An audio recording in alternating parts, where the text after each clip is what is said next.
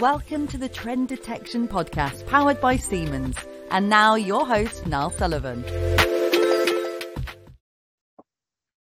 And what really interested me about your answer then, I sort of smiled a bit because I've been talking to a colleague quite a lot about this as well. And actually, we're doing a, a similar a session next week. We do a regular sort of podcast together. And the topic was going to be proof of concept versus proof of value, which is um, quite apt. And it's just interesting that others others are talking about this as well because it's just so often we come up against this this this concept, and we're that's what we're trying to move towards. Where proof of value is where ultimately the, the proof's in the name. You're going to get more value from doing a a more detailed proof of value than you are um some you're not prove it yeah it, as long as you got, you got the metrics in place to to do it right at the end. So everyone and the expectations are set but it's just an interesting nuance where i think people might put them in the same bucket sometimes i guess the two. Yeah. No i think i think you're right. And i'd say just um, hearing you talking just now around that the, the other thing um, that i think is quite important around proof of values is that they're not done in in isolation by by individuals who want to test technology or prove value in, in their own ecosystem. I think it needs to be connected within the organization. And, and what I mean by that is um, it needs to be connected to some sort of organization wide initiative because what you want once you do the proof of values, you want to scale it. And if you don't have the connections to scale it, you end up in the you just maybe think about well, how do they call it POC purgatory where you have loads of individuals yeah. in the organization testing different types of technologies because they're interested but there's no connection between those um, tests and and and ultimately if you can't scale something up then you know what's the point? You need to be able to scale up and to be able to scale up you need the connections in the organization you know who's leading this at a, whether it is factory wide or organization wide.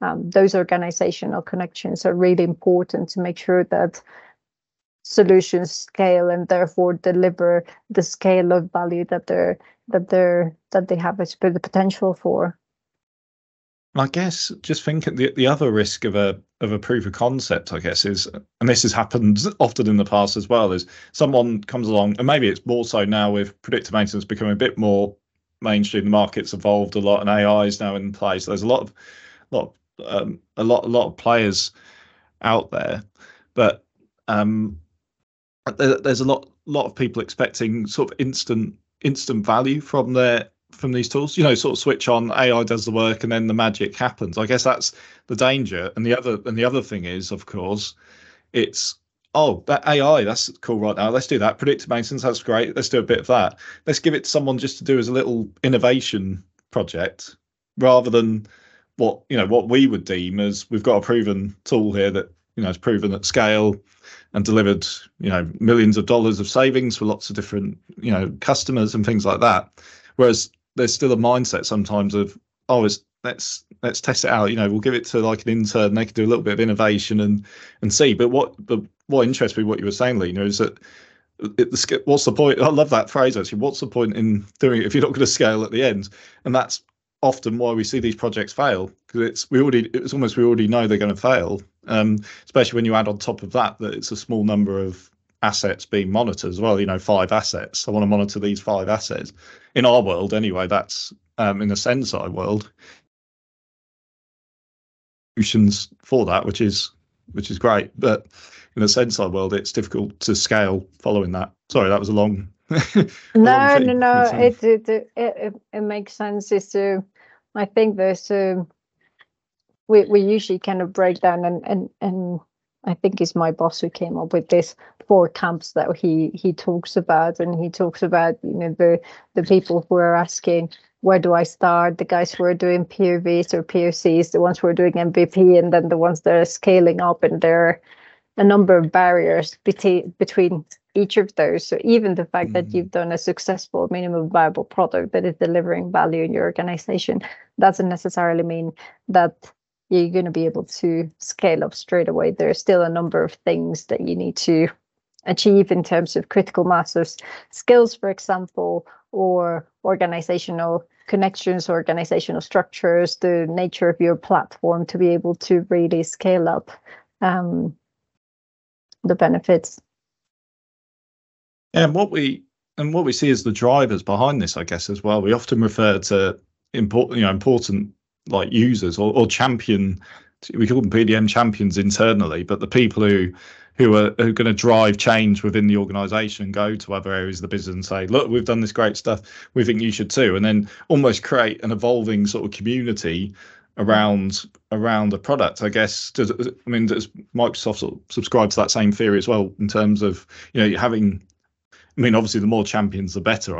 I guess is the answer, isn't it? That's where you want to grow. But ultimately, at that very early stage, you need a, a, a, few, a small number of people to to really get the momentum behind the project and get the buy-in from the people who need to be bought into it.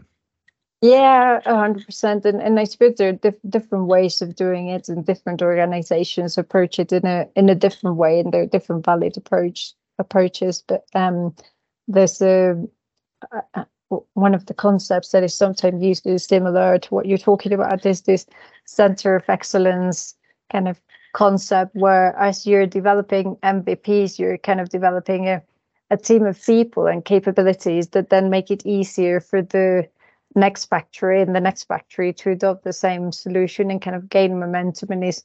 Um, so there are different ways of achieving that, what I call the snowball effect. Scaling up is that snowball effect. How can you gain that ability of growing and getting faster as you progress from from one use case to another use case, or it can be from one factory to another, one production line to another. Yeah, and that it just reminds me of a, one of the Siemens customers we're working with who, um, uh, yeah, can't be can't be named necessarily for the, this reason, but they actually have a um, a Senseye school now, so they mm-hmm. they've scaled up from obviously one site, you know, okay. globally, and, and have, have, increased where they're where they're deployed. I think it's six or seven sites now, but they now have a sen- what they call a Senseye school, where people literally come into a classroom, and it's not a Senseye person being, you know, consultant being paid to come in and and talk to a group. It's it's the users themselves or wow. these key users yeah. themselves, which I think is a but yeah, is a is a is a real testament to Brilliant, yeah. and that's when we know things things really special are happening when when users are that engaged that without any real prompting from us they're seeing opportunities of how to use the product and how to teach it to other people they know the context themselves i mean who better to do it but um, I just thought that was a wonderful sort of story, actually. But yeah, it sounds like a like a, a great example of the kind of thing that really allows scaling up. It's a yeah, it's a great great example. So I'm going to come to our, the very special question we taught um, just before we, we hit record, which um, w- which is very broad. So we'll see where it goes and come back in. So you don't need to dive into any particular. I'll sort of draw it back, I guess, to somewhere. But um, so I was wondering whether we could um, just, if whether Lina, you could share some examples of manufacturing innovation um, through digital technologies. What what you've experienced in your, you know, with your background, it'd be fascinating to hear that. Yeah, I think as we, we were discussing, it was quite broad because um, I suppose there's uh, the, the the purpose of digital manufacturing or digital technology in, in manufacturing is always to drive improvement, and I suppose is when when do you deem that improvement and an innovation and, and and at what level. So it's kind of hard to to say you know you always you see organizations um, changing practices or changing procedures or changing the calibration of a machine for example.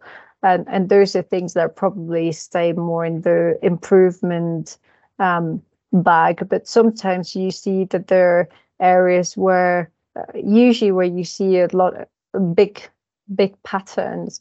And I think those big patterns can lead to things like, for example, changes in in, in actual processes. So, you know, that there are organizations who have been um, doing this for, for a while and working very closely with the machine providers, for example. And some of the work that they have been doing and the patterns that they have identified have actually led to changes in the machine design for example. So, you know, that that's improvement at a level what I would class as, as innovation, innovation in a manufacturing process, or you see areas where there are manufacturing organizations that have such a mature approach to data aftermarket where they really understand what's happening with their products aftermarket where they really understand the the behavior what are the things that cause for example quicker degradation or, or things like that and i think when they're able to connect that to product design and drive product design changes as a result of that again i would class that as, as innovation so i think it's a it's not a black or white but i think the the wider reaching your your data approach is, the more likely it is to lead to innovation. When I say wider wider reaching, I think I mean the more data sources you have connected, the more use cases you have connected, the more parts of the value chain you have connected, but also the closer you do collaborations with the ecosystem around you as well. That's more likely to lead to actual innovation yeah, so I guess in a lot of ways, what you're saying. So um, rather than doing, for example, predictive ma- just some predictive maintenance over here, but it's joining it up to other areas like quality and sustainability and other, know, product design. You even said as well. So it's not doing some of these things in isolation. It's part, and I guess that's all part of what we're saying as well. With is it when it's an enterprise, so it has to be like that. Really, these things, if it's going to work at scale across an enterprise, it has to it has to work like that. Really, it has to well fit in, I guess, with existing processes and enhanced processes, of course. Yeah, and I think you made a really nice, you give a really nice example of three things that are could be really intrinsically connected around predictive maintenance or, the performance of an equipment to the quality of the product that is being manufactured to potentially sustainability in terms of well scrappage or, or or waste or energy consumption for example. And you know when you start putting all of these things together over a period of time and you have the right relationships with your partners you can achieve real innovation and drive real real change yeah no of course and and actually just coming when you say what when we mention partners again, and I know we're sort of going back because we sort of covered it a little bit before, but it's it's just interesting because um, what I was thinking is there's obviously big opportunities working with partners, but is there challenges as well? You know, to to I don't know, yeah, so it might be good to dive into that. And it's not to say, I mean, I think life in, in anything has challenges, right? So it's not we're not. It's like it's the same thing as we we like to be quite honest. That regular session I talked about with my colleague Nat, I did, it's called the truth about predictive maintenance, and it's called that for a reason. So we're not, you know, pretending that it's just magic and it, you switch it on and it, off it goes. Because if someone comes and is interested in the product and it doesn't do that, then we've obviously yeah. um, missold there and, and mismarketed, I guess, in a way. But um, so it'd be interesting to see what some of those challenges about partners working together because it, it, sounds great on paper and it absolutely makes sense from that enterprise and you know scalability. And we're, I guess we're all they're all on the same page for a start, which I guess is a good thing too. Yeah, I think you, some of the challenges in partnerships. I mean, you need to. It's kind of like a marriage. you're more likely to have a row with your partner than with uh, someone you don't, don't know very well. So it, it does bring challenges, but it's a it's a it's a matter of I think in, investing time and kind of trust. I think those those two things are quite critical to building a a good partnership. You know that, um, and, and we have it with with customers as well. There are customers, some customers who just is transactional. They just buy this thing from us and we never speak again. Very, very few of those. We always try to go towards more. Well, what else can we do for each for each other? How else can we work together? How can we understand our our objectives and our missions and our um the things that we're trying to achieve better so that we can align them and therefore unlock more value? So there's an element around um, that investment of time in the in the relationship or in the partnership. And and if you don't invest that time you know there there, there are no there's no magic wand when it comes to partnerships where you're just going to unlock a strategic partnership turn up to a meeting say we're, we're strategic partners off we go it doesn't quite work like that so one of the challenges is you need to invest time and get people's buy-in and and you can only do that with trust and that's probably the i mean i'm not a, a an expert in trust i wish i was uh, but it's one of the things that is critical. How do you build trust from the beginning? And that kind of wins the the willingness of people to actually work work in that in that partnership. Um, so it's a, sorry, this is kind of all non-technical, and that, I'm not an expert in this topic, but just from my experience, you know, th- those are some of the the challenges or the key things that are required for for partnership to work. Oh no, exactly. I mean, technology is the, the technology challenge is always a separate podcast in itself, if I'm being honest. But yeah, it's just interesting how, and especially, um, but we don't use yeah, Siemens as a particular example. But yeah, I just mean when there's like companies of that size coming together but I guess ultimately it's focusing on the cus what what does what's good for the end customer because if if they're not happy then no one's successful are they so I guess that's mm. what, I mean it's pretty yeah I guess it's pretty obvious really isn't it it's fo- always focus on the customer outcomes and what's best for them rather than internal or whether it's internal within partners yeah. I mean about you know how do we do this how we should do this kind of thing but what's best for the customer ultimately it's what it's what we're here for isn't it yeah yeah no 100% that's yes, you were saying is um, the fact that organizations are collaborating so closely. Ultimately, it always delivers value to to the customer, whether it is in accelerating time to value, and these are all things that we have seen with with Siemens, accelerating time to value because we have done certifications, for example, because we have invested in integrations, or also in terms of innovative technologies. And that's another area we, we've invested together a huge amount of, of of time and resources in innovating together. And some of the things that we've done together with Siemens are are, are brilliant you know things like the integration of Teamcenter in mm. teams mm. i always love it because it's like double teams team teams um or the integration of generative ai into that in like record time skills. I remember when I saw the demonstrator at Hannover Messe and I couldn't believe how quickly that got done. And you know, all of those things are value to to customer huge amount of value, whether it is because they can achieve it quicker or because they can achieve new things. Um, and they've they've only done because Microsoft and Siemens have invested time and they have the trust and and, and we have an ever closer um, relationship. Yeah, exactly. And actually, I'd, I'd speak up for Microsoft sort of before, you know, like talking from Senseye as they were um, before the acquisition, because um, obviously it's great. Obviously, it makes absolute sense and great reasons why you'd work with a, a large multinational company like Siemens, but it's also working with companies like Senseye. I mean, we've had integrations working with with Teams, for example, so cases from the app showing in Teams, and close yeah. relationships with Gamma. So it just shows the if we're talking partners again, it's that the broad range of partners. It's not just the big the big players no. in the market, which is which is obvious, but also smaller up and coming ones as you know Senseye, for example, was at the time. Um, but and again, uh, so I guess Microsoft's got a big commitments sort of SMEs and and scale and, and startups as well to partner with those type of companies too.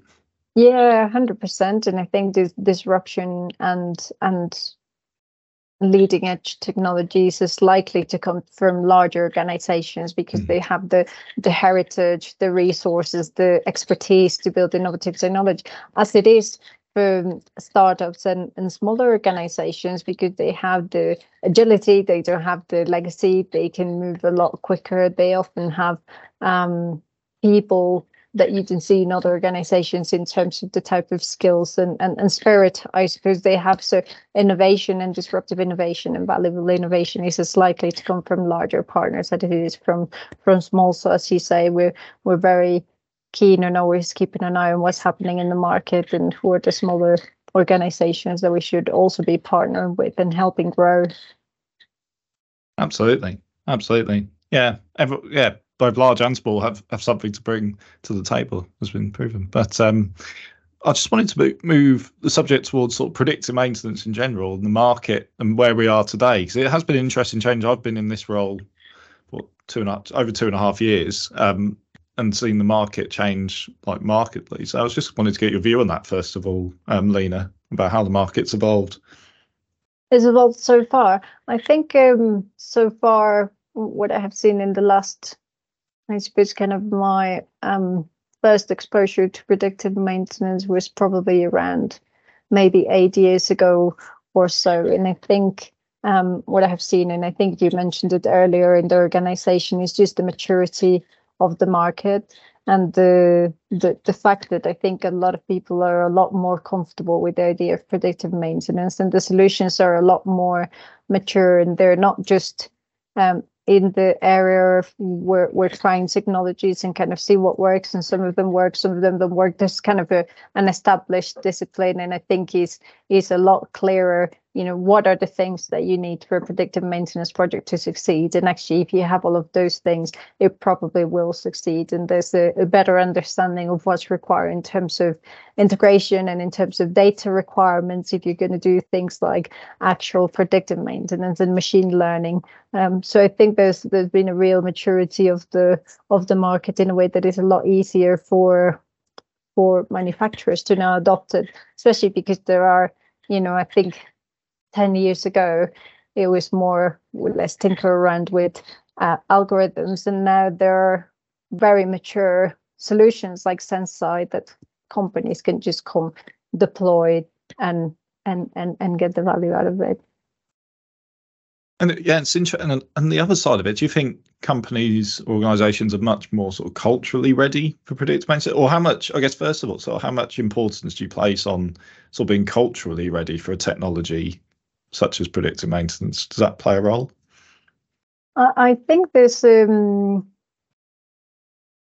there's a there's a big um, variability of maturity in the market, and um, I think if when I started with this topic of digital manufacturing, we were like 15 years ago, 12 years ago, uh, under that name, I think it was all around most organizations were in the first camp where they're saying, you know, what is the business case? They don't really know even what, what technologies are there, what are the problems that they can solve? Can they really solve it? What's the return of investment? Um, so it was a very risky area. I think we are now at the stage where the market has matured a huge amount. You have organizations who have done, you know, they have done predictive maintenance. It's almost embedded. The, it's a, like a continuous improvement thing, and they're asking, you know, what's next? What else could I do? Um, but there's still a spread. There, there, there are still people at POC kind of level. There are people doing some MVPs. Um, so I think there's a real variety in the in the sector. That you were asking also around culture and and I think that I do think that is fundamental. But I'm not sure if culture is the right um, word. Maybe mindset, and that mindset mm. that digital is almost just second nature to to anything you do in a manufacturing environment. It's just the tool this is the same thing that we've been trying to do for decades in manufacturing because there's always been a, a, real heritage of continuous improvement, everything around Six Sigma, you know, DMAIC, all of that. And all digital is doing is improving our ability to do those same things, you know, measure things, improve it, control it, start again, kind of act, measure, start again. Um, so I think there is a, a, a, a an almost a mindset that people see digital technology as something that is just second nature, not just a, a, separate thing that is like it's the same as sustainability these days. You know, some organizations just hire a head of sustainability and they think that's going to solve their problems. And the poor head of sustainability is there trying to get the buy-in from everyone, and everyone is saying, Well, you do your thing, I have different problems, and they don't understand, well, it's just is the same thing you know. It needs to be integrated with the within the organization. Please like and subscribe on all major podcast channels and find out more about Senseye predictive maintenance at siemens.com